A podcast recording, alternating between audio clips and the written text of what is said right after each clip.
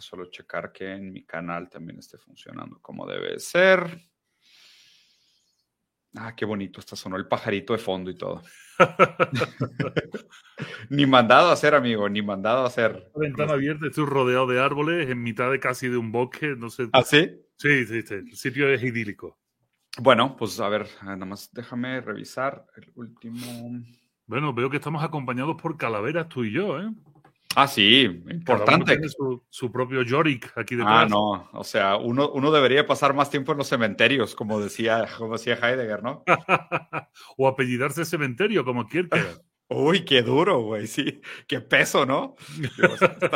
que se debería haber aprendido apellidado cementerio era Schopenhauer. Pero bueno, ahora sí, ya estamos oficialmente conectados. Eh, les agradezco a todos los que se pueden conectar ahorita. Sabemos que son las 10 de la mañana. Es un buen momento para tener una buena conversación con un café. Tengo el gusto de estar aquí con David Vico. Vico, muchísimas gracias por aceptar la invitación. Un gusto conocerte, man.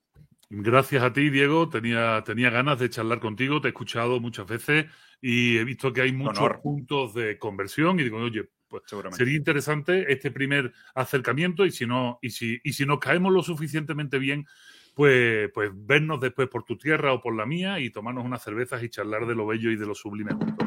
Eso suena, eso suena aún más interesante. Yo la verdad es que creo que creo que malamente redes sociales ha glorificado demasiado estas interacciones virtuales, pero no reemplazan, ¿no? Lo que es el, el, el calor humano, el sentir la presencia del cuerpo del otro, la corporalidad fenomenológica, como decía Maurice Merleau-Ponty, ¿no? De la, la, importancia de tener al, al, al, al, objeto de referencia, ¿no? Porque pues nos hemos, nos hemos dejado llevar por esta artificialidad y esta virtualidad pues recordemos lo que significa virtual, ¿no? Virtual es aquello que parece lo que no es. Virtual es una simulación, según nos dice por aquí la Real Academia de la Lengua Española, ¿no? Y es cierto, esto es, es, es un bien que viene a ayudarnos en unas situaciones, pero no es el bien, no es, no es el nuevo cambio de paradigma de las relaciones humanas, porque de serlo, pues tiene una consecuencia que por supuesto estamos viendo a kilos, ¿no? Entonces, eso está muy bien para que nos veamos, que nos conozcamos, que digamos de puta madre, qué bien me caes, tú mides un metro Salud yo mido, yo mido dos metros, nos vamos a dar un abrazo bien chingón y vamos a tomarnos una cerveza juntos. Que eso es, lo, eso es lo suyo, eso es lo que amerita. A eso, aspiraremos. David, ahora sí, digo, Vico, perdóname. Para empezar, eh, si quieres, para la gente que todavía no te conoce, yo la verdad tuve el gusto de escuchar sobre ti en un podcast con Diego, con mi tocayo de Dementes, eh, que la verdad es que me pareció increíble la, la conversación que tuvieron. Además, te agradezco mucho la, la mención que hiciste ahí sobre mí. o sea, alguien me dijo de que, oye, te mencionaron un podcast de Dementes y Diego es muy compa mío. Entonces vi, además vi que eras filósofo, entonces eso sí los, eso sí los escucho completo. Entonces me dio mucho gusto encontrarte por ahí digitalmente. Platícanos un poquito para la gente que no te conoce sobre tu formación, tu background, qué andas haciendo. Bueno, pues eh, es relativamente público para quien tenga un poco de curiosidad. Yo estudié filosofía en la Universidad de Sevilla, eh, me especialicé en ética de la comunicación. En aquella época la Facultad de Filosofía, eh, con esos planes de cinco años que tenían antes, permitían que los últimos años, bueno, pues te movieras un poco de la facultad y te metieras en otro sitio. Yo estuve planteando y tonteando por la Facultad de Periodismo, por toda la parte de responsabilidad ética del comunicador, de la publicidad, etcétera. ¿no? Me llamaba muchísimo la atención ese juego pernicioso que puede existir desde, mm. desde la ética, no solo por por generar códigos deontológicos, que es la parte bonita de la que te venden eh, en la facultad, sino realmente los resortes internos que, que puedes usar desde la ética para conseguir vender o posicionar un producto, ¿no? Que realmente mm. es, es, esa otra parte, ¿no? Es ese juego que, nuestro amigo Gilly Povetsky muchas veces habla cuando nos habla del teletón y este tipo de cosas, ¿no? Entonces me pareció muy interesante y casi de una cosa llegó la otra, o sea, de juntarme con los medios de comunicación, acabé trabajando en los medios de comunicación, pero también estuve trabajando durante 11 años en la, en la Universidad de Sevilla organizando pues, los grandes eventos culturales de la universidad, ¿no? Y por supuesto, la cabra siempre tira al monte, Diego, y estos, estos eventos estaban marcadísimos por la filosofía. He tenido el gusto gigantesco de poder llevar, por ejemplo, a un congreso, unos eventos, yo hice durante siete años un evento que se llamó Morfología del Humor en la Universidad de Sevilla, el único evento eh, puramente académico desde la universidad que trataba sobre el humor y me daba el lujo de sentar en una mesa a Fernando Sabater y a Jovic Euskerian, por ejemplo, ¿no? O sea, meter a dos personas completamente sacadas Distintas, de diferentes, claro. claro pero para encontrar esos puntos de unión, ¿no? Porque decían por ahí que el humor es una cosa muy seria y si lo tratas de una manera seria, rigurosa, esto te permite mucho. Como eso es 20.000 cosas, ¿no? Eh, morfología del humor, eh, análisis de las emociones, factor humano, que fue el gran evento durante cinco años de la Universidad de Sevilla para el mundo. Realmente se posicionaron como los eventos pues, de más caché, de más pico. Y bueno, en España es muy difícil meter en un auditorio a 100 personas para escuchar a filosofía. Nosotros metíamos a más de 900 eh, para escuchar filosofía, pero porque lo trufábamos. No, no, no es lo mismo llevar a un filósofo solo que llevas a un filósofo, llevas al juez Baltasar Garzón, llevas a Alex de la Iglesia, llevas, claro. te vas metiendo y de repente la gente escucha a un filósofo como el que escucha a un poeta, ¿no? Y es algo Híjole.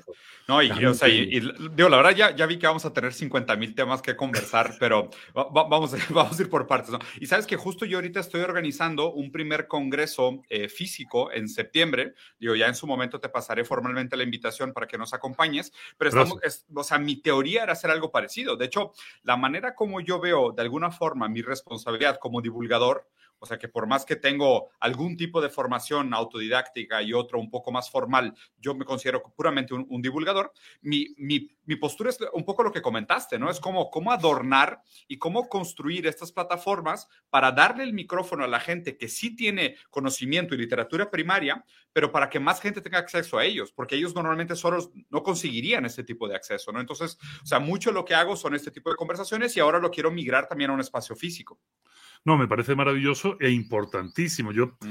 ¿verdad? No, es porque lo dijera yo, pero todos los que nos dedicamos a la divulgación y que por suerte, yo no sé si tú compartes conmigo la idea, pero, pero están surgiendo y están surgiendo cada vez más. Desde España tenemos a, bueno, estuviste, estuviste entrevistando a Ernesto Castro, claro. que tiene, una buena relación, pero está José Carlos, José Carlos Ruiz, que ha publicado dos libros maravillosos, El arte de pensar, y ha publicado otro que se llama Filosofía ante el desánimo, lo tengo por aquí.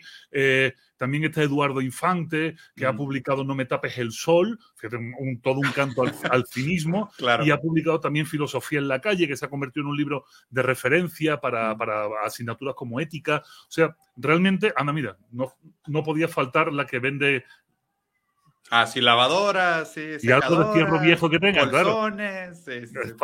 Estamos en México, ¿no? no esto no puede faltar en No puede faltar, sí, sí, sí, tiene que existir, claro. creo, creo que está viendo un resurgir o un nuevo surgir o un surgimiento desde el principio, porque realmente la divulgación siempre ha estado un poco mal vista por, por el mundo más eh, académico. Más académico, de la Torre Marfil, ¿no?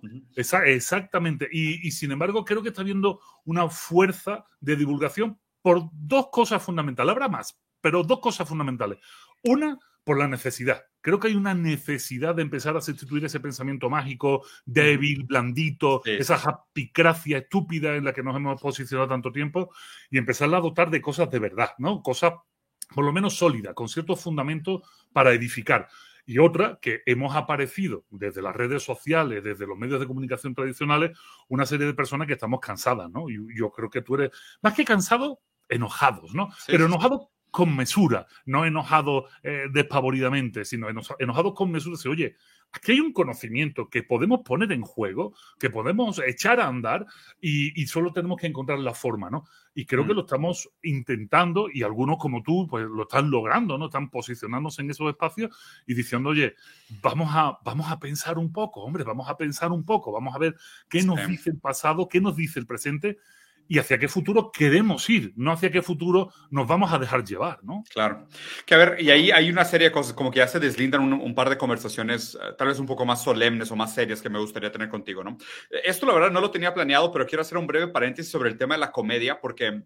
¿Sabes qué? Digo, tengo muchos amigos que son comediantes, además, me parece que la comedia está jugando un papel eh, pivotal en este momento histórico, en el sentido de se toma más en serio a los comediantes como críticos políticos que a los propios críticos políticos, ¿no? Como Chumel Torre, por ejemplo, ¿no? es, todo un, fenómeno, Chumel. Todo, un fenómeno. Y sabes que me parece extraño porque siento que es como un eco de lo que sucedió en Estados Unidos con los late night shows, ¿no?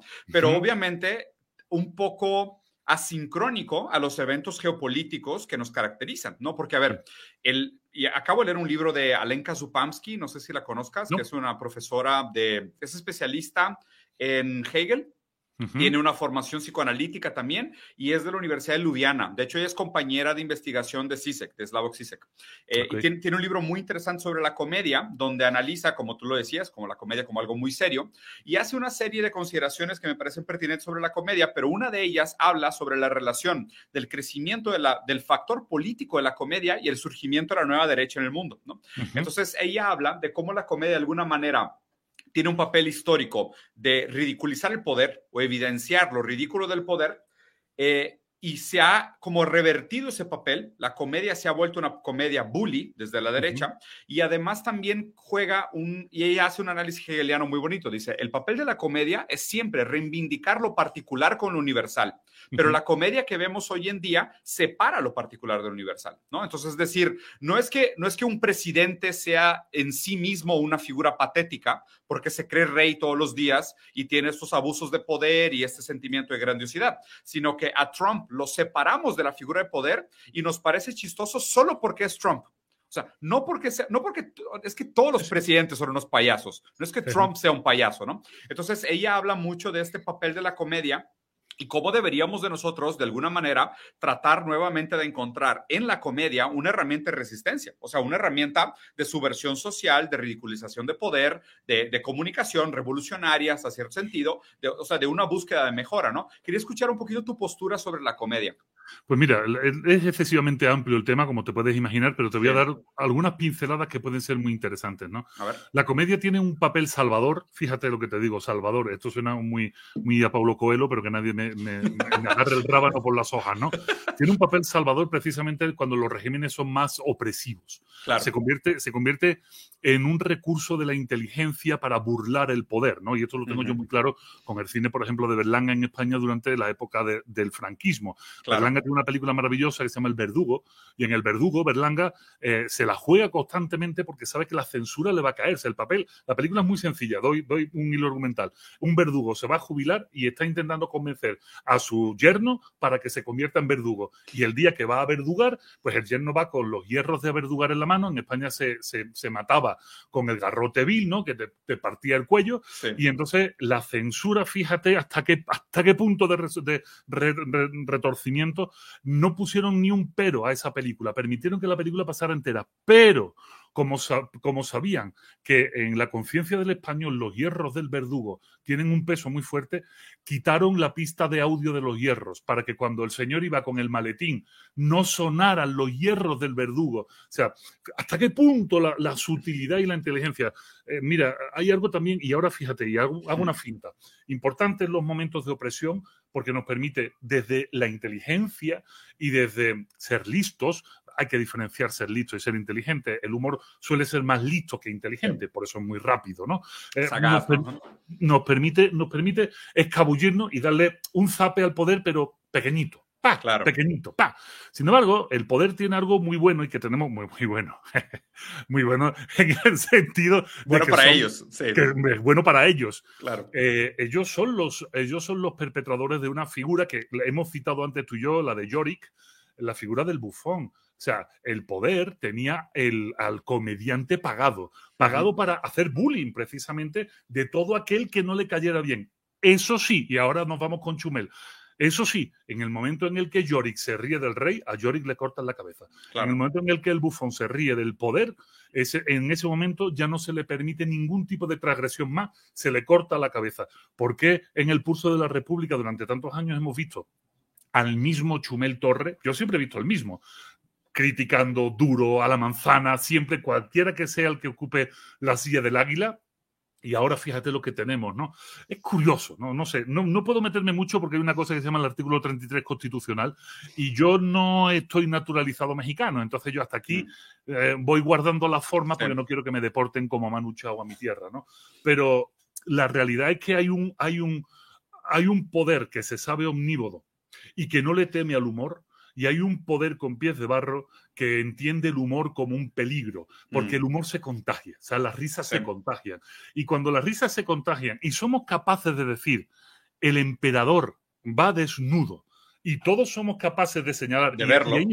exacto, ahí, es el papel del humor. El humor es el que dice el emperador va desnudo, ¿eh? ¿eh? Porque el humor no es que sea un niño inocente, pero el humor tiene sus herramientas. En cuanto eso sucede, eh, hay que o cortamos todos los dedos o cortamos el dedo que señala primero, ¿no? Claro. Y, es lo que estamos viendo, el corte del dedo que señala primero. Oye, yo he visto repartir, repartir mierda ondanadas a, a Felipe Calderón, eh, a, Enrique Peña Nieto, mierda ondanada desde el pulso de la República. Sin embargo, solo ahora vemos esto.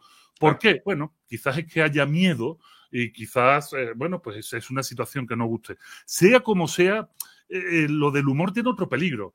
En situaciones abiertamente democráticas, y recuerdo que hablabas con Ernesto Castro sobre pues, esta agenda woke, ¿no? En situaciones abiertamente democráticas que no son tan democráticas, pero que tenemos esa sensación de libertades y de repente aparecen conceptos como lo políticamente correcto, el humor empieza a sufrir una cercenación que ni siquiera en las dictaduras sufre. Sí, totalmente. Y esto también esto también me genera mucho ruido. No he, no, no he teorizado suficiente sobre esto, pero me genera mucho ruido, porque de repente lo políticamente correcto se impone sobre el humor. ¿Hasta dónde puede? Y aparecen cosas que no tienen mucho sentido, que son los límites del humor. Yo siempre he pensado, a lo mejor estoy en un error, que los límites del humor están en los cerebros de quien escuchan ese humor, no de quien lo hace. Hombre, hay humor que va expresamente a hacer daño, pero es, es humor realmente. Eh, sí, claro. Es como el albur. El albur mexicano, mm, Diego, fíjate lo que te La carrilla, ¿no? Sí, el albur mexicano, para los que no sean mexicanos, a lo mejor no entienden esto, ¿no? Alguien me puede estar o nos puede estar viendo de otro sitio. El albur mexicano es una especie de doble sentido, pero individual, nunca compartido. O sea, no compartido con quien tú estás buleando. De tal manera que el único que te ríes eres tú. Y le estás diciendo al otro eh, que ah, ningún chile te embona, ya probaste el chile, estás haciendo bromas de todo tipo. El otro no se entera y tú eres el único que se está riendo. Eso no es humor porque eso no permite el contagio, eso no permite que la gente se ría, ¿no? Entonces, bueno, no sé, por ahí hay para teorizar, Ah, pero... sí, muchísimo. Y, me parece muy buen tema, si quieres hacemos ese pequeño paréntesis, porque, o sea, me gusta mucho el tema y además me parece muy, muy pertinente en este momento histórico, que es, a ver, o sea, lo políticamente correcto tiende a ser políticamente ineficiente, ¿no? Porque, o sea, lo políticamente correcto refleja de alguna manera una carencia de un Estado de Derecho. O sea, para que nosotros tengamos que depender de la censura social, de la cultura de la cancelación y de esta supuesta normatividad moral, que, es algo que supuestamente compartimos, pues quiere decir que carecemos de estructuras sociales que hagan pertinente la justicia real, ¿no? Entonces es caer en estos mecanismos de, reajustes a través de la cancelación pública, ejecución de personajes y demás, habla de la ineficiencia política para mí, primero, primero que nada, ¿no? Y lo otro es que hablando desde la, desde la comedia, interpretación freudiana que me gusta mucho, que de alguna manera la comedia te permite, y, muy en el sentido de George Bataille y las experiencias límites, ¿no? De, de, acercarte a contenidos o a preguntas que normalmente no te, acercarías, ¿no? Y la comedia tiene una manera de seducirte a entrar a algunos temas de conversación que normalmente no entrarías, ¿no? Entonces, una manera de hacer que un conservador reaccionario se pregunte sobre el aborto o sobre la violación o, las, divergencias de preferencias sexuales es a través del chiste. O sea, el chiste es una manera de, de meterte, inmiscuirte detrás de las defensas que uno se, levanta en su aparato eh, fenomenológico y meterte detrás de las trincheras y ahora sí, desde detrás de la trinchera, hacer que empatice con el otro a través de la sátira, o a través del chiste, a través de la broma. Pero es una herramienta que, que concuerdo contigo es, es, es, sutil, ¿no? O sea, uno tiene que saber usarla, ¿no? Y, y yo por eso soy muy, muy crítico de, ah, pues hay, hay, de comediantes a comediantes.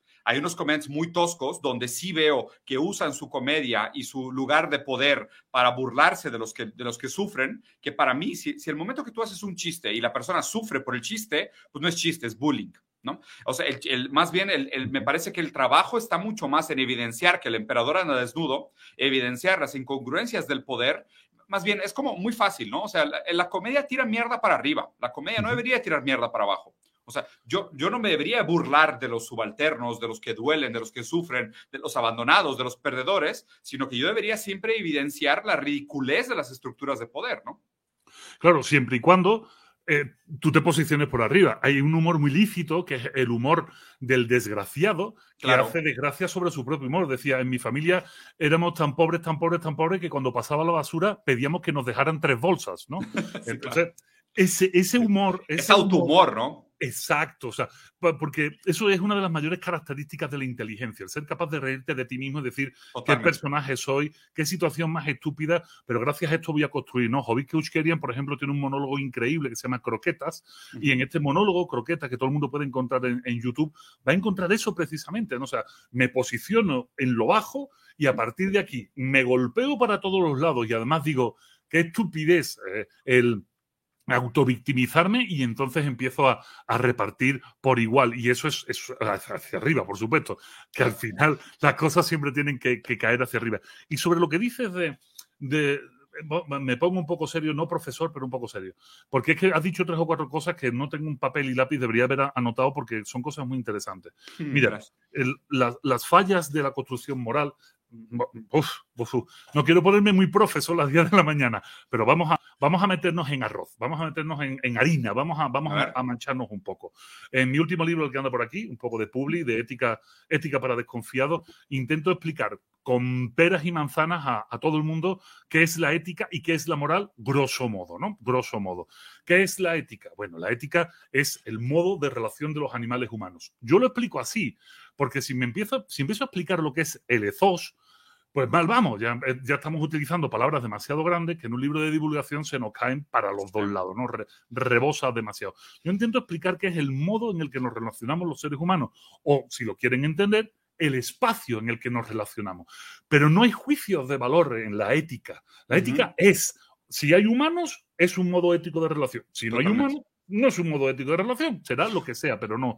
Eh, dime. Pero, disculpa, ¿prefieres, ¿prefieres eh, hacer la introducción y luego te hago preguntas o prefieres que te haga preguntas así a vamos, que vas avanzando? Así vamos de puta madre a medida que yo cierro el bloque, tú me preguntas y... Va, pero es que no, quiero interrumpir, pero tampoco quiero que se me olviden las preguntas. Y otra cosa, si de repente me ves que estoy volteando los lados y así es porque estoy revisando que la transmisión esté bien, que los comentarios estén fluyendo, pero estoy, estoy, escuchando. vamos, también, Vamos, no quiero que si tú me ves que mira así es porque saco la una de mis hijas y me está tirando de los pantalones.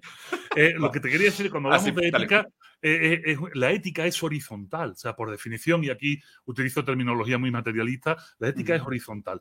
En ese sentido, no hay juicios de valor, no, no tenemos que juzgar desde la ética. La ética es nuestro modo de relación per se como seres humanos. Sin embargo, tenemos que regular ese modo de relación. Y la regulación de ese modo de relación es la moral. De tal manera que la moral es vertical. La moral siempre es impuesta sobre la ética. ¿Qué sucede? Pues que a lo largo de los siglos, las diferentes morales, esto es muy importante que la gente entienda que las morales se trasvaloran, cambian, mutan, se fagocitan las unas a las otras. las morales tienen toda una serie de desarrollos muy particulares. Pero hay que entender que hay momentos históricos en que las morales también empiezan a resquebrajarse.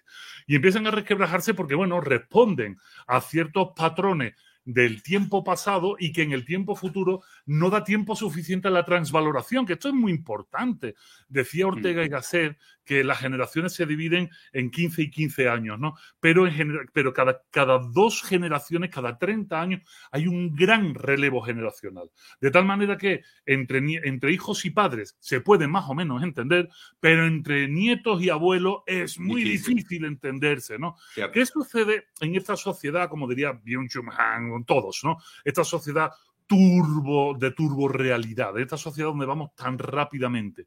Porque no estamos dando tiempo a que las generaciones se vayan completando, de tal manera que nuestra construcción moral empieza a resquebrajarse y estamos poniendo parches. O sea, realmente e, e, esto de la política de la cancelación, de lo políticamente correcto, de lo woke, todo esto son parches a la moral, parches a la moral. Y poner estos parches a la moral es de un peligro tremendo porque son efímeros, fíjate. Estamos a punto de ver dentro de 15 días un gran cambio en, este, en el Me Too norteamericano que hizo tanto bien y tanto mal y tan rápido y tan pronto. Vamos a ver dentro de 15 días, con, cuando acabe el juicio de Johnny Depp y Amber Heard, vamos a ver un cambio total. Porque da igual el juicio, o sea, da igual el veredicto, con que no sea culpable, con que Johnny Depp, eh, no, nadie tenga que pagar nada, en ese momento vamos a ver un cambio de paradigma que va a explotar la cabeza a mucha gente. Y, todo esto ha sido por parches morales, porque la moral requiere, requiere primero de una historicidad. vuelvo a poner materialista, pero es cierto, la moral tiene un basamento histórico. La moral se basa también en costumbres y tradiciones de cada civilización o de cada cultura. Pero claro, ahora estamos en un proceso que tengo por aquí, por ejemplo, a nuestro amigo Bauman, ¿no? Sigmund Bauman. Estamos en un proceso de globalización tan acelerado que esas particularidades de nuestra propia tradición se van chocando las unas o las otras con otras tradiciones. Entonces, finalmente, estamos viviendo en un no se sabe qué que va muy rápido. Mm. Y, claro, además tenemos miedo a perder la ola, ¿no? Tenemos una ansiedad frenética por perder la ola. Y el humor lo que está haciendo, creo, el buen humor, ya ahora digo buen humor y tenemos 20.000 comentarios, ¿qué es para ti buen humor? Porque Chumel Torres no sé qué. Bueno, pues el humor inteligente, le gusta a la gente o no, hay un humor inteligente, nos permite respirar por la herida, porque los humoristas si son inteligentes, fantástico, pero como son rápidos, como son listos, son capaces de agarrar el momento. Los filósofos, todavía hoy hay algunos que se están cuestionando. La lechuza de la, Minerva. la lechuza de la Minerva, ¿no? Exacto, o sea, perdón, vamos lento, mientras que el humor va rápido y creo que es importante por lo menos que nos sirva para edificar, que nos sirva para edificar, captar las ideas importantes y desde la filosofía hacer construcciones, criticar lo que hay, que es lo que debemos hacer los filósofos, y bueno, intentar apuntar hacia dónde podemos ir, ¿no? Claro, porque de alguna manera también, o sea, la, realidad es controversial. Lo que me preocupa, lo que me preocupa de depender tanto de la comedia, que, esto me parece que también es un error de cierta forma, ¿no? La sobredependencia en la comedia como esta válvula de escape, pero la válvula de escape también tiene un, un límite en su función. O sea, si, si nosotros dependemos de la comedia como único argumento eh, para retar el poder, pues claramente lo que pasa es que vivimos en una sociedad castrada, donde ya no existe, ya no existen alternativas viables para desafiar el poder. Y obviamente pues hay una sobredependencia a la comedia para decir, oye, el comediante también tiene que decir, mi rey, no es mi responsabilidad cambiar el mundo. Claro, Yo estoy aquí para mostrarte las incongruencias de tu realidad, pero yo no lo voy a cambiar, ¿no? y para hacerte reír, o sea, la comedia tiene también un aspecto lúdico importantísimo, si no, no sería comedia. El problema, y, volvemos otra vez a Bauman, acabo de sacarlo y es que está encima de la mesa, es que estamos en una sociedad eh, líquida, nos vamos liquefactando y cuando empezamos a depender en exceso de la comedia, de cualquier ficción, de los, eh, y esto, Byung Chun Han hablaba de esto, ¿no? De los atragantones de series de Netflix. Cuando empezamos a depender de todo esto, en el fondo lo que estamos es, huyendo. Que la huida, como le decía yo el otro día a Diego Barraza, la huida está bien, siempre y cuando sea una huida que, que, tú controles, no que te controle a ti, ¿no? La evasión siempre ha sido una herramienta de la estética maravillosa para hacernos el mundo un poco más sostenible, ¿no? Si no, Goethe no habría escrito Fausto, eh, Mary Shelley no habría escrito Frankenstein, Stoker no habría escrito Drácula, o sea, eh, Isaac Asimov no habría escrito La Fundación, o sea, realmente necesito... O sea, lo que más bien lo que necesitamos ahorita, y de hecho qué, raro que lo menciones, ¿no? Porque justo, o sea, en la tarde tengo planeado hacer un video sobre Walter Benjamin. Y, o sea, y justo me parece que si, si hoy lo que tenemos es este infantil escapismo, o sea, infantil escapismo a un pensamiento mágico, a una nostalgia recurrente, ¿sabes? A un abandono de posibilidades, o sea, realmente, y aquí es donde, donde te das cuenta que la crítica a la ideología sí sé que es, es todavía tan pertinente, ¿no? Esta idea de Tina, ¿no? There is no alternative, lo que dijo Margaret Thatcher, de que no existen alternativas, y obviamente reconciliando, y aquí es donde está el, grueso de mi pensamiento, ¿no? Que es eh, el postestructuralismo, un poco de la escuela posmoderna en algunos pensadores, Baudrillard, Guy Debord y demás, y, pero también un nuevo materialismo en el sentido de Sisek, o sea, una, una lectura a través de Lacan para regresar a Marx y a Hegel, pero te das cuenta realmente que, o sea, el hecho de que estemos atrapados en esta infantilidad, de no poder entender el mundo como roto y no darnos por vencido de tratar de mejorarlo, eh, lo que estamos haciendo es, nos estamos perpetuando como infantes y escapamos a la fantasía, a la nostalgia todo el tiempo, a estos pasados, a estos pasados perdidos, estas ontologías fantasmas de todas aquellas, como decía Derrida, ¿no? Todos aquellos sueños que teníamos que ahora eh, pues fueron abortados, ¿no? O sea, es dónde está el futuro que nos prometieron los Jetsons, ¿sabes? ¿Dónde está el futuro que nos prometió la televisión? ¿Dónde están los futuros que nos prometió Star Trek? O sea, y hoy no, hoy, es apocalipsis, apocalipsis, apocalipsis. Y de hecho, recupero a Walter Benjamin, ¿por qué? Y hoy tengo pensado hacer un video sobre el tema de la comida de calle, de lo que está pasando en la Ciudad de México, que están quitando todos los gráficos, ¿no? Cuando, cuando lo que tú decías, esta decisión estética, de escaparnos a estos mundos de fantasía parece como la única alternativa viable, porque no, no somos lo suficiente maduros y no nos sentimos preparados, no tenemos las herramientas para desafiar la realidad y plantear alternativas viables, escapamos a un mundo, ¿no? Pero lo que dice Walter Benjamin es que si el fascismo esteticiza la política, lo que tiene que buscar el materialismo es politizar la estética. ¿No? Entonces aquí lo que tenemos que hacer nosotros es el proceso de deconstrucción y tenemos realmente que meternos a esta estética fascista, totalitaria, imperialista, dominadora, desmistificarla, quitarle todas estas supernarrativas y decir dónde está el argumento político por detrás de todo esto que estamos viendo, ¿no? Y, y ahí es como, o sea, mi pregunta hacia ti sería, ¿cómo nos resistimos? Porque si para mí uno de los mayores aprendizajes que me ha dejado la filosofía es resistirme al pensamiento transaccional con el pensamiento eh, lento, sabio, profundo, contemplativo, ¿no? Y, parece que hoy en día pues no tenemos espacio, ¿no? O sea, como dice Byung-Chul Han y, y Bauman, de que estamos atrapados en esta hipervelocidad, ¿no? Pues mira, vamos a, vamos a hacer un cambio de paradigma, que es lo, que más, más, me gusta, y un salto de campo, que dirían los lógicos, ¿no? Que es, para mí, es, el espacio en el que me encuentro siempre cómodo cuando, cuando trabajo sobre estos temas. Si te fijas, todas estas, y lo vas a encontrar en mis libros, eh, todos estos planteamientos que tú me haces parten desde la necesidad fundamental de que esto va para un individuo y no para un colectivo. Totalmente esto solo va para el individuo. Todo lo que me estás diciendo es individualismo, Individual, individualismo, individualismo. Todo lo que estamos hablando, estas escapadas no se hacen, no se hacen en pareja, estas, escapadas no se hacen en familia. y, ahí, y ahí es el momento en el que inmediatamente, en cuanto hagamos así, ¡pac! y partamos eso, todo cae, pero cae bien. O sea, me explico, no todo cae hacia una nada, ¿no?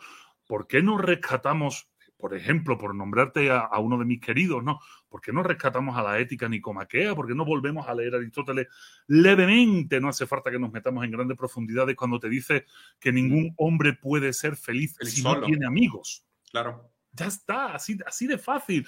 Todos estos planteamientos, que además estoy absolutamente de acuerdo contigo, se han hecho desde el individualismo metodológico. Sí. Exacto así tal cual. es, todo es un juego individualista. Entonces, un poco la propuesta que yo rescato, yo jamás diré la propuesta que yo doy, yo tengo 45 años y tengo un mundo por estudiar, ¿no?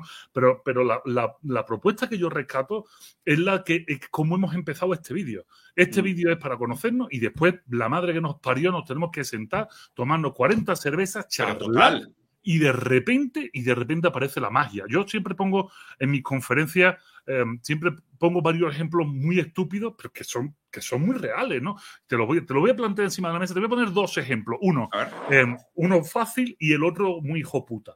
El, el fácil es el siguiente. Solo hay que irse a un centro comercial. Las ágoras modernas son los centros comerciales, maldita sea nuestra estampa.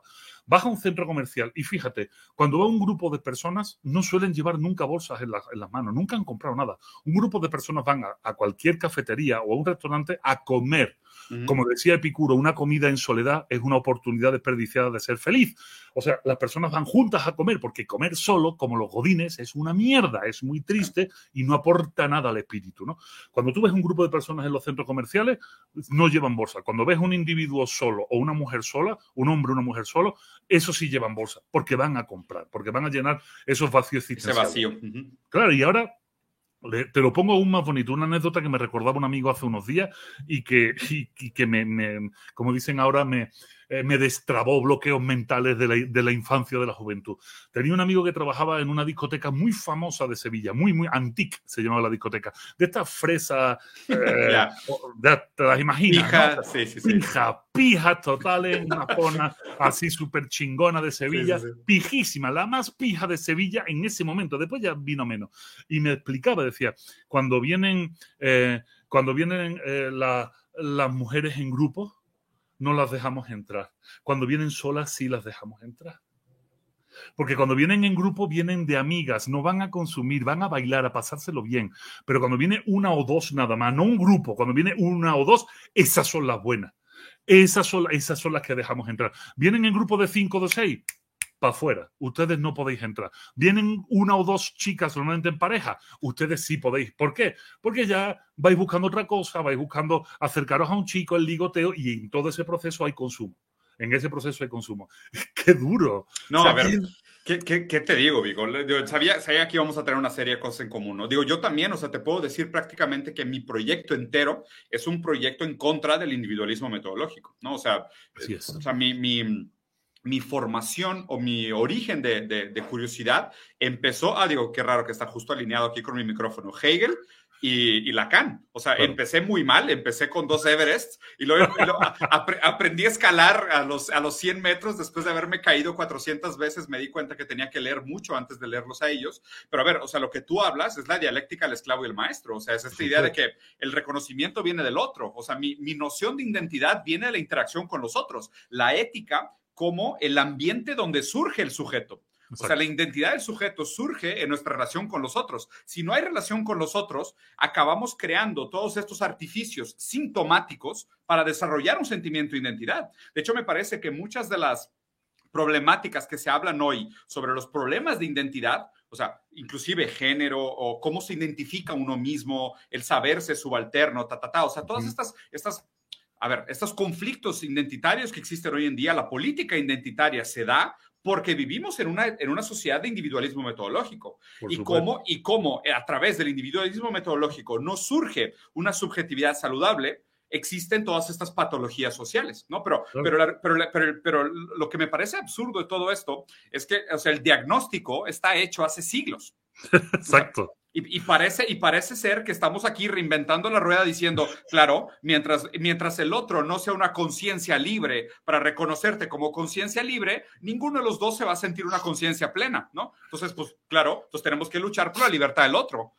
Digo, pues, eso lo dijo Hegel, ¿no? O sea, no, entiendo qué tiene de nuevo. Y aquí de repente descubrimos el Mediterráneo.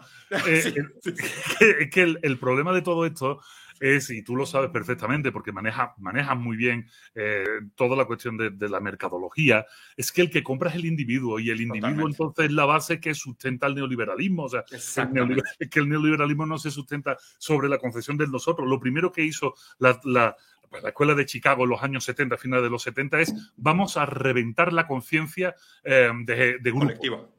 Exacto, o sea, ese sentimiento de pertenencia lo tenemos que dinamitar. ¿Cómo? Pues vamos a inventarnos, por ejemplo, las clases medias. Todo el mundo es clase media, dinamitamos esto y de repente todo el mundo, como se cree clase media, pues va a ser lo que hace la clase media, que es mentira. O sea, que existe la clase media. O sea, es que no existe. Lo que existen son los ricos y los demás. Y los ricos, y esto es, aquí es donde viene el momento, el momento de, del, ¿no? Los ricos son precisamente los que tienen más conciencia de grupo. O sea, no hay colectivo social. De clase, Claro, conciencia de clase. No hay colectivo social ahora mismo en el mundo que tenga mayor conciencia de clase que los ricos. De hecho, tienen tanta conciencia que, fíjate, van de vacaciones a los mismos sitios, compran en la misma hacienda, viven en los mismos condominios, llevan a los hijos a los mismos colegios, se casan entre ellos, se reparten el poder, se reparten las empresas. ¿Lo quieres mejor? sí. Buscamos otra definición de oligocracia, o sea, realmente está ahí, pero nadie ve eso porque nos han dicho que no, que si quieres ser mamón tienes que comprar unas zapatillas Gucci, que tienes que mandar al otro a la mierda, que tú, que tú, que tú, y, y sobre el ego, y sobre, no sobre el ego, sino sobre el yo, hemos puesto un montón de cosas que pesan demasiado. Hemos hablado de los, los, eh, los, discursos de la autoestima. Estoy, perdóname, eh, Diego, que hable en latín, hasta los huevos de los discursos de la autoestima. Son terribles. Estoy hasta los huevos. O sea, tú sabes, tú sabes quiénes son los. Lo decía José Antonio Marina, que es uno de mis maestros, una persona maravillosa. José Antonio Marina lo escupe a la cara y se lo dice a la gente: para ver, padres, padres de niños, olvídense ya de la cuestión de la autoestima, porque resulta que los jóvenes que tienen las autoestimas más altas son los delincuentes. Los delincuentes son los que tienen las autoestimas más altas. ¿Por qué? Porque la autoestima no es más que una percepción de ti mismo. Punto. No es el saberte eh, hábil, el saberte útil, el saberte en la acción. Eso es otra cosa. Eso es la autoconfianza. Eso es saber que tienes las herramientas para poder construirte y, y saber también que te faltan herramientas y estás en un proceso de adquisición de ellas. Pero la autoestima es puramente, pura subjetividad. Sí, sí, sí. Es que, es que me parece que, o sea, ver, son maneras como se ha adaptado eh, la ideología liberal que está profundamente dependiente de algún tipo de voluntarismo, como decir, ¿sabes? El, el, si quiero puedo, todo es mental, el, o sea, y a ver, y lo que pasa es que esto acaba recayendo en un, en un discurso idealista, ¿sabes? En, los, en todos los apriorismos, en la idea de que la idea viene antes de la materia, la idea cambia la materia, y luego sale esta gente a también eh, conceptos como la, la, mecánica cuántica, ¿no? Y, y es, o sea, bordea lo patético, pero el problema es que ellos mismos no se dan cuenta que su sandez y su, inocencia es instrumentalizada para perpetuar estos problemas que son problemas estructurales materiales, ¿no? De hecho, ¿sabes que leía? leí un artículo hace poco de una de una, una, mujer muy talentosa que es, creo que, directora del, Círculo eh, Psicoanalítico, si no me equivoco, de Madrid. Y ella decía, es que, a ver, o sea, la práctica de la psicología hoy en día es muy difícil, porque si una persona vive en situación de miseria y precariedad, pues yo que voy a trabajar con su psique, o sea, con, su, con su dolor, con su miseria, con su depresión, con su tristeza. Si tiene que regresar a condiciones materiales deplorables, pues, o sea, ¿quién soy yo para sostenerla? O sea, no, no, puede, no puede existir esta dependencia tanto, tanto psicológica como farmacológica, porque ese también es otro problema. O sea, que nos tienen drogados como nunca en la historia para tolerar una realidad que, que cada vez es peor. O sea, es que cada vez es más desigual y cada vez es más intolerable. Y, se han creado todas estas muletas, literal, en el sentido, en el sentido, bueno, medio metafórico, pero todos estos como aparatos de sostén para permitir que continúe el proceso de neoliberalización, que es de desigualdad, instrumentalización de la democracia en nombre de los intereses del capital, pero a costa de una sociedad que profundamente está dañada, sufriendo, olvidada, drogada, sin alternativas, herida, ¿no? Y, aquí es donde, o sea, si, si algo constantemente le pego la tecla, y gracias por mandar el mismo comentario, es esto. O sea, no es que estemos en contra de de, la psicología o, de, ¿sabes?, de trabajar en la autoestima o de trabajar en la, en, la salud mental. No va por ahí. Es que lo que tenemos que vencer es el voluntarismo sistemático, es el idealismo como pensamiento mágico. O sea, ese es el tipo de cosas que tenemos que vencer. estoy, totalmente de acuerdo y de hecho voy a, rizo, doy un paso más eh, para, que, para que hagamos una construcción mucho más, Pues más compleja, pero, pero creo que mucho más interesante y más cercana a la gente. Si has visto, mis dos libros tienen una palabra en común que es el tema de la confianza. Desconfiados. Y claro, y el tema de la, de la confianza es algo que, que, por supuesto no lo he descubierto yo. De hecho, tengo, es que tengo un chingo de libros encima de la mesa. Eh, tenemos por aquí a De la Cortina. ¿Para qué mm. sirve realmente la ética? Este se lo recomiendo. De hecho, yo lo tengo dos. Yo, se lo uno, para, la sala y uno para el baño. Tengo dos. Yo se lo recomiendo a todo el mundo. O sea, este libro, si no tienes ni puta idea de lo que es la ética, primero te lees los míos y si no, pues primero te lees. Bueno, los de Adela, que se lean primero los de Adela, que están chingones. Y Adela lo explica fácilmente, pero no se mete muy, muy a fondo con el tema de la confianza. Esto es algo que desde el mundo del marketing, desde el mundo de la economía, desde el mundo anglosajón, tú tienes mucha influencia anglosajona, se conoce desde hace mucho tiempo. En 1968 hubo una serie de eh, sociólogos que empezaron a trabajar en Estados Unidos sobre el tema de la confianza. En el mundo latinoamericano y latino en general, eh, Francia, Italia, España, y demás, Portugal, nunca se ha tratado, no se ha tomado mucho en cuenta. Adela Cortina explica que no hay posibilidad ética sin confianza previa así de fácil. Lo que pasa es que no se mete más en profundidad. Y yo sí he querido profundizar, profundizar un poco en el tema de la confianza. Mm. ¿Por qué? Pues por una definición que, que, ya no sé si me la inventé o la encontré. O sea, realmente la he hecho tan mía que forma parte de, que forma parte de mi vocabulario, ¿no?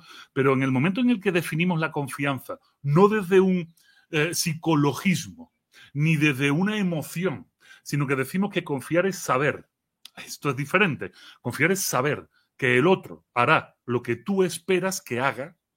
De repente eh, aparece aquí un eslabón que nos permite empezar a unir una cadena. Porque si te fijas, durante más de 200.000 años, y ahora me, meto en una cuestión antropológica muy materialista, desde, desde hace 200.000 años el ser humano vive no nos hemos extinguido. Y mira que, y mira que ahora mismo tenemos la espada de Damocles encima, el Club de Roma lleva desde hace 40 años echándonos mierda encima y diciéndonos, oye, que el 2050 es una fecha importante, ¿no? Eh, pero llevamos 200.000 años que no nos hemos extinguido. Y, y, cuando aparecen las primeras leyes, aparecen muy tarde. O sea, 200.000 años de civilización humana. Y resulta que las primeras leyes, junto con la escritura, aparece en Mesopotamia, el código de Urnamún Oye, pero si esto tiene 5.000 años. Súper reciente, claro. E, es muy reciente. ¿Qué había antes de esto? Bueno, pues hay varias cosas interesantes. Una, el número de Dunbar. El número de Dunbar es el número que nos dice que los seres, los seres humanos tenemos una serie de círculos de relación y que más allá de cierto número se nos escapan. El 150, ¿no? Exacto, van, van, van, van escalando. Por ejemplo, amigos, grado, amigos íntimos, íntimos de mear juntos y cagar juntos, no más de tres. Eh, eh, grupos de amigos con los que nos podemos ir a comer, emborrachar o incluso irnos de aventura, no más de 30. hablamos de tribus tribus pequeñas, 300. Y ya una tribu grande, 3.000. A partir de 3.000. ya se rompe, ¿no? Se rompe. Y me acuerdo, me acuerdo, que inclusive, no, corrígeme, estoy equivocado, la, la comunidad esta de los, eh, los mormones, los mormones no, los que, los que hacen quesos, los menonitas. Los, sí, los menonitas. Menonitas. O los Hamish. Ah, de los Amish. Hacen, hacen, comunidades modulares, ¿no? O sea, inclusive creo que tienen la, la, cultura de construir otro, otro edificio de madera en el momento que se, que se supera ese número de personas, ¿no? Eso, eso lleva en el régimen tribal 200.000 años establecido. Cuando una tribu superaba cierta cantidad, se tenía que escindir por mitosis y seguía habiendo lazos, eh, obviamente familiares y culturales. Hay otras maneras de vínculo, ¿no? Exactamente, se separaban. Y, entonces, al final. ¿Has, ¿Has, leído sobre, sobre filosofía de sistemas, o sea, sobre, sobre cibernética y teoría de sistemas. es que, o sea, inclusive, de hecho, uno de los primeros comentarios que hiciste, y, te, te quería interrumpir y después se me olvidó la pregunta, discúlpame, ¿cuál es tu definición de humano? Mira, e, es, uf, váyatela. Tú tiras a matar, Diego. Perdón, pues es que a ver, o sea, porque digo, estoy leyendo a Derrida, es que luego también es un problema pensar que el otro usa las palabras con el significante que tú crees que está usando, ¿no? tú tiras a matar, no, yo simplemente, verás, yo, yo, yo soy aún peor que Derrida. Yo lo que he hecho es meter una palabra antes, porque no soy capaz de definir humano, pero sí de definir lo animal. De tal manera que nosotros, yo defino al humano como el animal humano directamente. O sea, mm, soy mucho más eh, zoológico, si lo quieres ver así, y prefiero irme a algo mucho más material que meter. Es que le hemos metido tanta, tanta carga eh, significativa al término humano, que es difícil ser humano. O sea, es muy difícil llegar a ser cumplir, humano. Cumplir todos esos criterios parece que hay muy pocos, ¿eh? Es, que es dificilísimo. Entonces yo prefiero decir que somos animales humanos. Y ya, metiéndome en el animales humanos, ya no individualizo al ser humano. entonces no tengo que ponerme a ponerle Metafísica y... Sí, olvídate. Sí, yo digo, somos, no, los animales humanos y trabajo sobre, de hecho, en cuanto, ya lo verás en mis textos constantemente, hago alusión al animal humano, haciendo mucho hincapié en lo importante que es el animal. Mucho hay que hacer mucho hincapié en lo importante que es el animal y que está muy presente en nuestra cotidianidad. Pero ¿te, parecería si acordáramos en la definición de, o sea, el animal humano, y me gusta el, el antefijo animal, ¿el animal humano es aquel que nace de otro humano? No, el animal humano es aquel que consigue desarrollarse con otros humanos. O sea, aunque no sea la misma especie. No, no, tienen que ser humanos, con otros animales humanos. Te explico. A ver. O sea, el animal humano es aquel que consigue crecer, desarrollarse con otros animales humanos. ¿Por qué? Víctor Daveirón, el pequeño salvaje, hace doscientos y pico de años, conoce perfectamente, Víctor fue un niño, mm, un niño, un niño feral, ¿no? Un niño feral. Un niño feral y nunca fue humano. De hecho, puso en graves problemas al derecho de aquella época, un derecho muy ilustrado francés, que decían que los seres humanos eran humanos por el hecho de nacer humanos, lo que tú acabas de decir, y que tenían una serie de derechos inherentes a él, y que de repente se encuentra con un niño de 14 años que aúlla y que no sabe hablar. Y dicen, este no es humano, este niño... Y además no, no tiene un problema mental, porque es que Víctor no tenía un problema mental. Víctor no había sido criado con humanos. En cuanto los animales humanos nos desarrollamos con otros animales humanos, adquirimos el rango de humanidad. Y fíjate, la ley es muy hija de puta, porque no nos da en mayoría de edad hasta los 18 años, hasta que dicen, sí, sí, tú serás todo lo humano que tú quieras. Ya puedes producir, ahora sí, ahora sí cuentas. Exacto, pero hasta que tú no seas capaz de producir y, otra cosa más, más importante, hacerte responsables de tus actos, no te voy a dar categoría de humano y eso significa tener derecho y tener, por supuesto, deberes y obligaciones. Pero permíteme que te retome lo de la confianza porque vamos de la misma mano. Discúlpame, sí, sí, sí. Vamos de la misma mano. Cuando, cuando, me, cuando empiezo a pensar en el modelo tribal, em, de repente me aparece la palabra confianza. Esto que Adela Cortina nos decía, sin confianza no hay tejido ético, no hay posibilidad ética. claro si entendemos que confiar es saber que el otro hará lo que tú esperas que haga, es que es muy fuerte es que yo lo sé, no lo intuyo, no, yo sé que tú vas a hacer lo que yo espero que tú hagas. De repente, esto tiene una cara y una cruz. Esto es una ida y una vuelta, un yo y un otro. el otro, exacto, el otro, el que recibe mi confianza, no solo recibe mi confianza, él debe, en ese momento, por no ser muy kantiano, no utilizaremos la palabra deber, pero él asume que si yo estoy confiando en ti, tú tendrás que hacer lo que yo sé que tú vas a hacer, lo que yo espero que tú hagas. Mm. Eso se llama responsabilidad. De tal manera que confianza y responsabilidad Sí, van de se la mano. van de la mano. Y esto es lo que permite que las sociedades estén unidas. Cuando aparecen las primeras leyes, las primeras leyes aparecen porque esas tribus, el número de Dunbar, se rompe, porque de repente follamos mucho, comemos bien y pff, nos reproducimos. Y, per- y perdemos la, la posibilidad de conocer al otro y por tanto de confiar en el otro. De tal manera que al con dejar de confiar en el otro aparece la incertidumbre. El Mm. otro hará lo que yo espero que haga y para que eso suceda tiene que aparecer la ley. Todas las morales son La estructura. Cuerpos verticales, estructuras verticales que intentan eh, eliminar la incertidumbre de nuestra vida. Y la forma de eliminar la incertidumbre es pues dar una serie de códigos que según la tradición de cada pueblo, según la situación histórica, etcétera, se tienen que ir modificando. Entonces, fíjate hasta qué punto la confianza es importante. Bueno, pues hoy en día la confianza interpersonal que se mide eh, en México, por ejemplo, está destruida. Solo hay un 18%.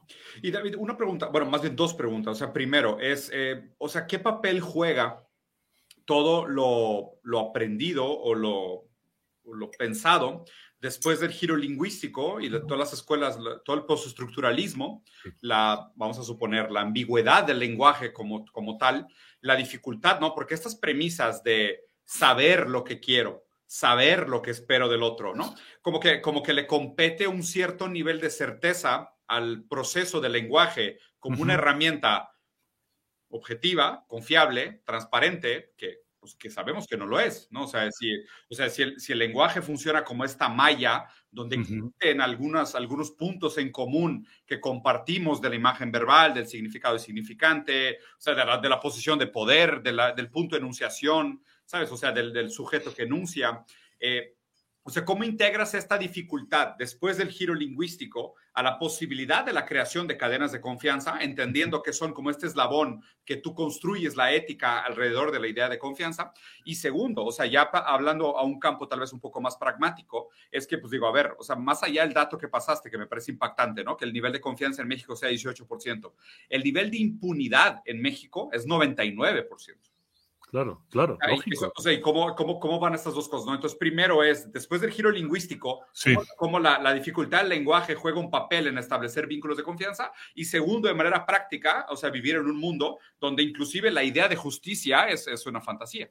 Bueno, es difícil la pregunta, pero es muy divertida. O sea, porque realmente los problemas de la lingüística vienen en cuanto empezamos a preguntarnos por la propia lingüística. Cuando, en O sea, cuanto tu empezamos postura- con, con- Tu, tu postura es como la de Wittgenstein. O sea, el lenguaje solo no parece raro porque lo cuestionamos. Exactamente, exactamente. O sea, en el momento en el que en el que empezamos a cuestionarnos el lenguaje y a hacer metalenguaje, es como repetir mucho una palabra, carece de sentido. Si repetimos muchas veces bronca, acabamos decir- diciendo cabrón y decimos, oye, pues tendrá algo que ver. Pues no, es la puta casualidad que hemos unido estas dos, eh, estas dos sílabas, ¿no?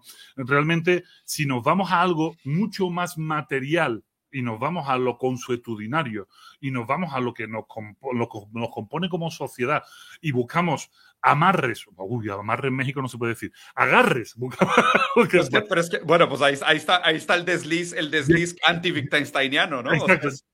Tío, es que Freud es Freud, el lapsus linguae siempre está ahí.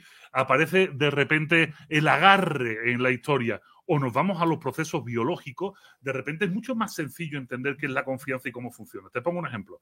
¿Mm? Decía, decía, vuelvo otra- algo que se ha puesto muy de moda ahora, la ética de la, la ética del cuidado. La Ah, ética sí. del cuidado se ha puesto súper de moda. Es muy interesante porque la ética del Sí. cuidado sin confianza explota, no, No no existe, Sí, no, no. desaparece. Sin embargo, la ética del, la ética del cuidado eh, va a algo que no tiene lenguaje. Por eso, por eso estoy yendo ahí. ¿eh? Por eso Ya, claro. que- O sea, como un, un trasfondo material de aquello Exacto. que constituye los vínculos de confianza. Exacto, dice, dice la ética del cuidado, así de fácil. La ética del cuidado se posiciona en contra del individualismo y del individualismo filosófico y de personajes como, mira, aquí tengo otro libro, eh, tengo al enemigo siempre en casa, mira.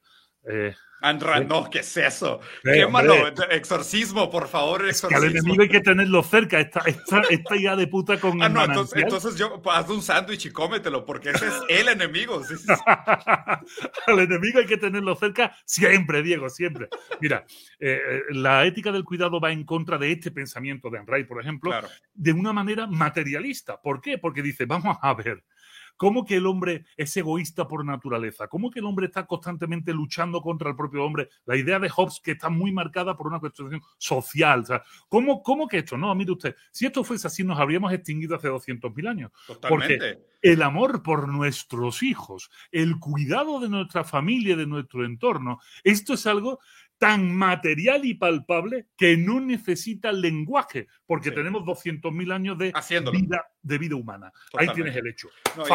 a, ver, y, me, encanta que lo hayas llevado ahí. Entonces supongo que estás en contra de la idea de Rothbard de un floreciente mercado de venta de niños, ¿no? O sea, supongo que no, no, eres, no eres la escuela austriaca ni de, ni de la praxeología. No, hijo, no. qué bueno, qué bueno, David. Me da mucha tranquilidad. No, jamás me lo hubiera esperado. No, no, no.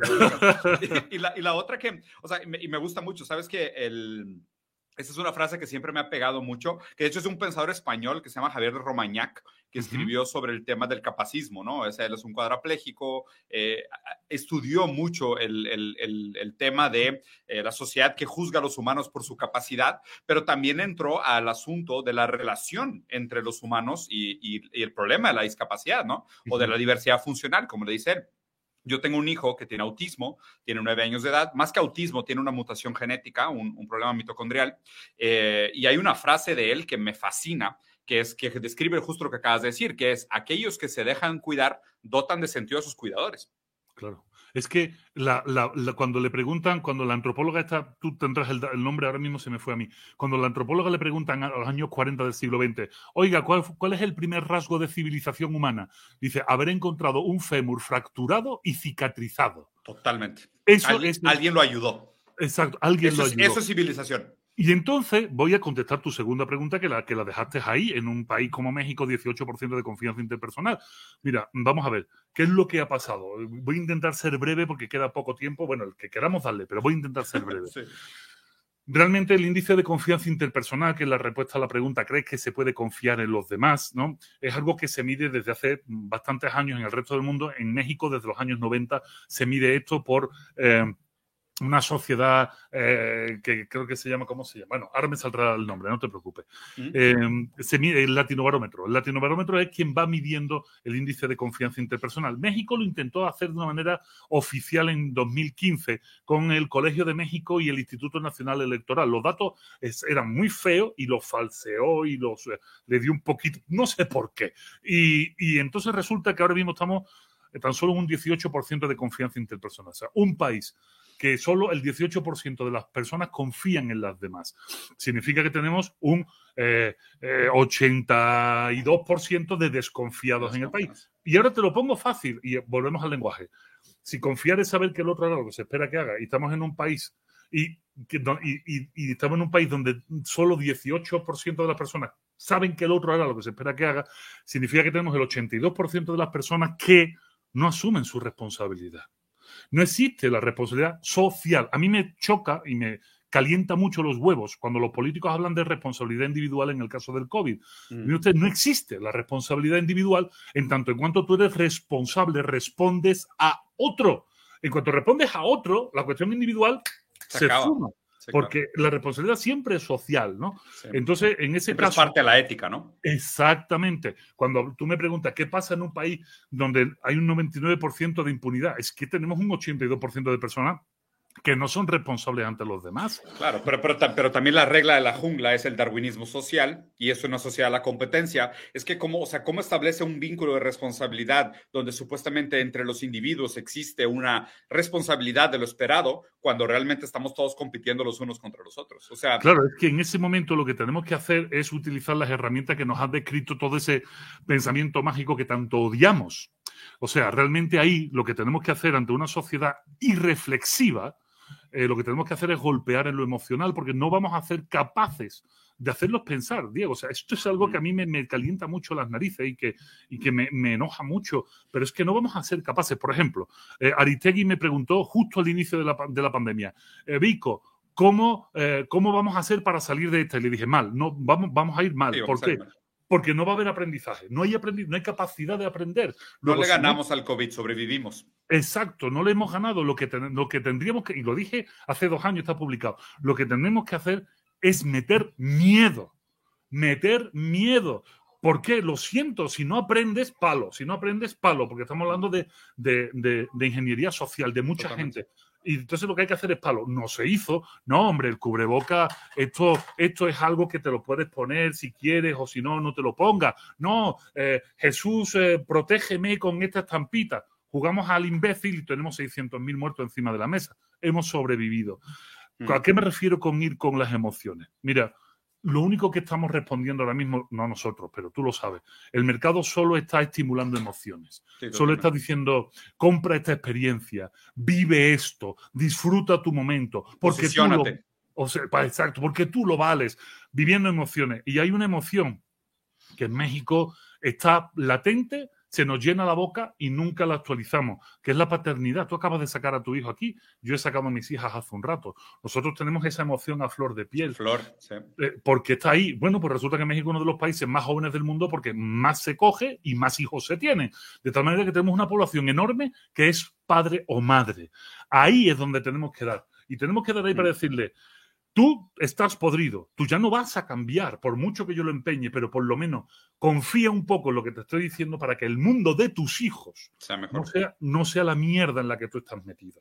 y ahí es, donde tenemos que meter, y es lo que yo intento en mis conferencias, en mis libros, lo vas a leer, eh, yo intento constantemente jugar a eso, intentar cambiar desde, desde, la emoción, porque cambiar desde la razón cuesta mucho trabajo cuando no hay elasticidad mental. Mira, y sabes que, digo, normalmente cierro este tipo de entrevistas, y digo, uno de mis pensadores favoritos es Gilles Deleuze, y, y, y Gilles Deleuze tiene una frase muy bonita que habla sobre o sea, que no, es, no hay ningún valor en caer en desesperación, pero tampoco hay valor en un optimismo inocente. Lo único que tenemos que hacer es desarrollar armas de resistencia, ¿no?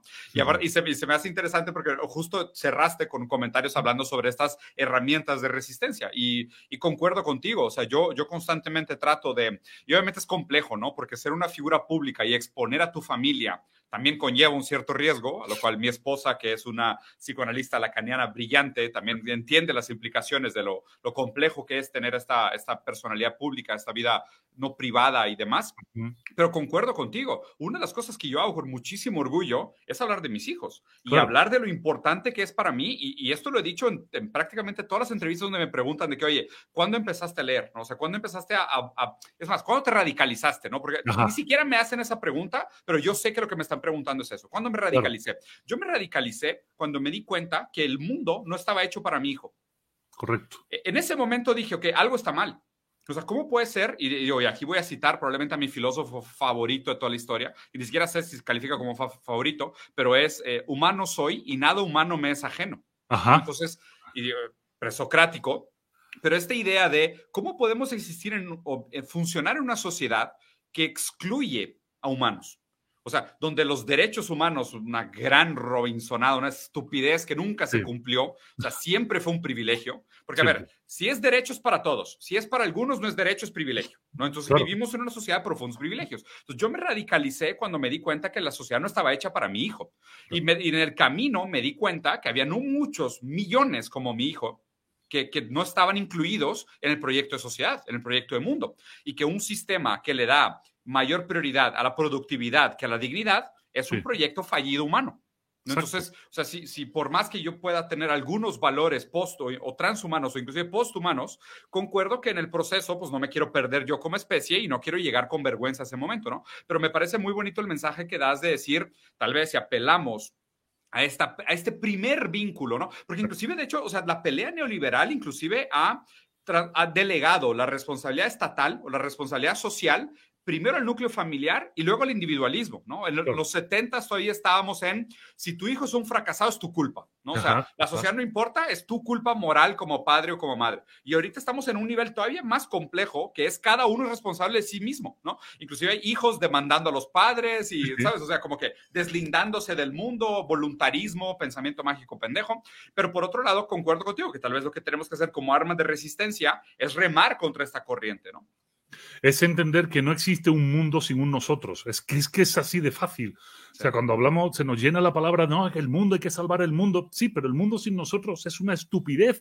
Y el nosotros tiene una definición maravillosa. El nos es, es, es, un, es un plural majestático del yo en el castellano, ¿no? Nos, nos, rey de España, ta, ta, ta, ¿no? Esta, esta, cosa del lenguaje que viene de una herencia latina, ¿no? De una, que cuando había dos Césares en el mundo que se rompió Bizancio y tal, bueno, da igual, un rollo.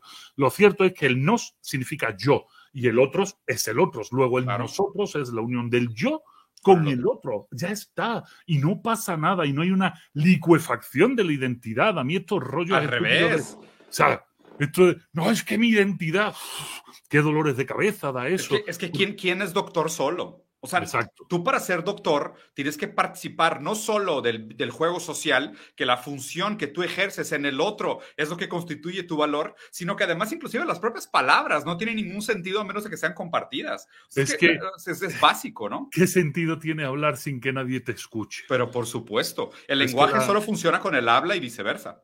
la soledad es una muy mala compañera del pensamiento siempre que, siempre que no sea una soledad buscada para la reflexión, sino una soledad impuesta por sistema o por tu propia estupidez, ¿no? Que, es lo que, es lo que encontramos muchas veces. No, yo la verdad, para mí es un, es un placer hablar contigo. No quiero dar, no, quiero dar cierre, pero entiendo que, que, vamos para allá, porque ya llevamos más de una hora. Pero sí, es importante. Qué maravilla de plática. sí, es importante una cosa que, fíjate qué duro, ¿no? En un mundo tan putamente dividido entre, entre ricos y los otros, hay otros otros que están aún más jodidos que, que, que, tú y yo que estamos hablando aquí, que tenemos una casa y unas posibilidades, ¿no? Y resulta que cuando había un cierto aspiracionismo social, eh, esa lucha de progresar para vivir un poquito mejor, ese poquito mejor que están viendo los que están más jodidos es pura mierda. Entonces, claro, aspirar a eso aspirar a vivir en un mundo muy jodido y viendo tu propia realidad es vivir en un mundo sin esperanza, que es lo que nos estamos encontrando ahora mismo en los más jóvenes y en los más jóvenes que están en los espacios más complicados, que son en los que yo me muevo muchas veces, ¿no? Porque mm. no hay esperanza, porque dicen, es que para estar como mi primo que está idiotizado con el Netflix o para estar como no sé quién. Un piramidal. Exacto. O sea, que ha estudiado una carrera y no tiene salida, pues para eso yo me meto a hacer no sé qué o no sé. Y, no estamos dando solución a eso. Por eso creo que es importante utilizar eh, las emociones bien como un resorte de acción. Y la acción es filosófica. Y otra cosa más importante, Diego, ya creo que podemos cerrar bonito.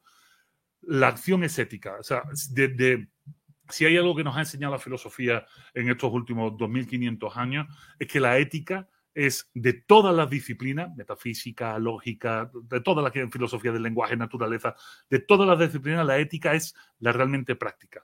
Decía, decía José Antonio Marina eh, una cosa que a mí me... mi libro está muy bonito, pero el prólogo es aún mejor. Es una página de José Antonio Marina mm, casi mejor que todo el libro. Dice, José Antonio Marina ya sus 80 años, ¿no? Dice, de lo que ha aprendido en el mundo es que los grandes problemas no son políticos los grandes problemas no son económicos, los grandes problemas no son ni científicos ni tecnológicos, son éticos, porque en la ética está la voluntad y el querer hacer, la acción. Si, no entendemos eso, si no entendemos que debajo de todo eso hay una base ética que es la que tenemos que trabajar y tenemos que compartir, esto se nos va a la mierda eh, inminentemente. Y hay tantas señales, tantas señales que ya... Es que, ¿no? Es que ya esto parece el cuento del lobo, ¿no? Hay tantas señales que nadie se cree que venga el lobo, ¿no? No, claro, o sea, ya acabamos en una película tipo Don't Look Up, ¿no? Donde se gasta mucho más dinero en, noticias falsas que noticias reales. Y luego tendríamos que hablar, digo, temas que me quedan pendientes contigo, David, para ponerle una segunda conversación. Me gustaría saber si crees en el libre albedrío, porque me parece que, es un gran tema que científicamente cada vez es más complejo y, y supongo que la ética vinculada a la noción de libre albedrío, pues, o sea, se, topa con muchos con muchas dificultades. en cuanto, aparece, en cuanto aparece inmediatamente una, una moral, ya eh, tu libre albedrío se estrecha, la libertad se estrecha. Totalmente, ¿no? Digo, también tu definición de libertad. Yo ahí la verdad es que soy bastante espinosista, inclusive casi, casi monista radical en mi lectura de Spinoza. yo soy yedista, yo soy yedista ah, de, don, Emilio Yedo. Me gusta mucho cómo él entiende la, libertad. Hablamos de eso, no te preocupes. luego me gustaría tener una conversación sobre esto y luego me gustaría tener una conversación contigo sobre el tema de medios y comunicación, porque digo, otra, otro, otro momento en mi vida leí mucho a Chomsky y toda su noción de manufacturing consent me parece un, un asunto fundamental, aún muy vigente, que me parece que la gente debería de conocer. Entonces dejemos esos dos temas para una siguiente conversación, ¿te parece? Me parece maravilloso si, si no nos han dilapidado ahora, no nos ha caído un... Y, y habría que ver, ¿y si nos importa? Ah, sí, claro. No, no, no. Lo, bueno, lo bueno aquí es que yo, yo me he mantenido al margen de tratar de no permitir que el algoritmo domine mi deseo. O sea, no permitir que el algoritmo se devuelva mi deseo, porque la crítica que hace Sisek, ¿no? Que en el capitalismo tardío, el super yo y el ello te piden lo mismo y, es, y es como el algoritmo se mete a tu manera de raciocinar y el algoritmo se vuelve tu deseo, ¿no? Entonces, muchos creadores de contenido que están todo el tiempo viendo sus indicadores dicen, ah, a ver cómo me fue en esta plática, ¿me fue bien? La tengo que repetir. Otra igual, otra igual, igualita. Y, yo no hago eso, o sea, yo lo que hago es, o sea, no, trato de no ver indicadores y simplemente si disfruté la plática en sí, la, repito. ¿no? Si no disfruté la pues plática en sí, aunque haya sido la plática más viral que he tenido en mi vida, no me interesa repetirla, porque, o sea, no la disfruté, no, no, no me parece que hay nada. Hagamos una cosa, Diego que la próxima sea tú y yo frente a frente. Mejor. Acepto, la idea. David, te mando un fuerte abrazo. A tus gemelitas también. Todo lo bueno para la familia. Un gustazo conocerte. Un abrazo, cuídate. Cuídense. A toda la gente que nos estuvo viendo, les agradezco mucho la atención. Dejen por aquí abajo sus comentarios, denle de comer al, monstruo del algoritmo, piquen a todos los botones, menos al de reportar, no sean así. Y dejen aquí abajo qué les gustaría ver en futuras conversaciones. Hagan el favor de seguir a David. Voy a dejar aquí abajo sus, sus, redes. Y David tiene dos libros que me ha hecho la cortesía de hacerme llegar: Filosofía para Desconfiados y Ética para Desconfiados. Y pues seguramente siguiéndolo van a, van a, van a tener oportunidad de entrarle al mundo de la filosofía con gente pensante como este señor, que seguramente es un gran ejemplo que deberíamos seguir. Buen martes para todos. Cuídense. Hasta luego.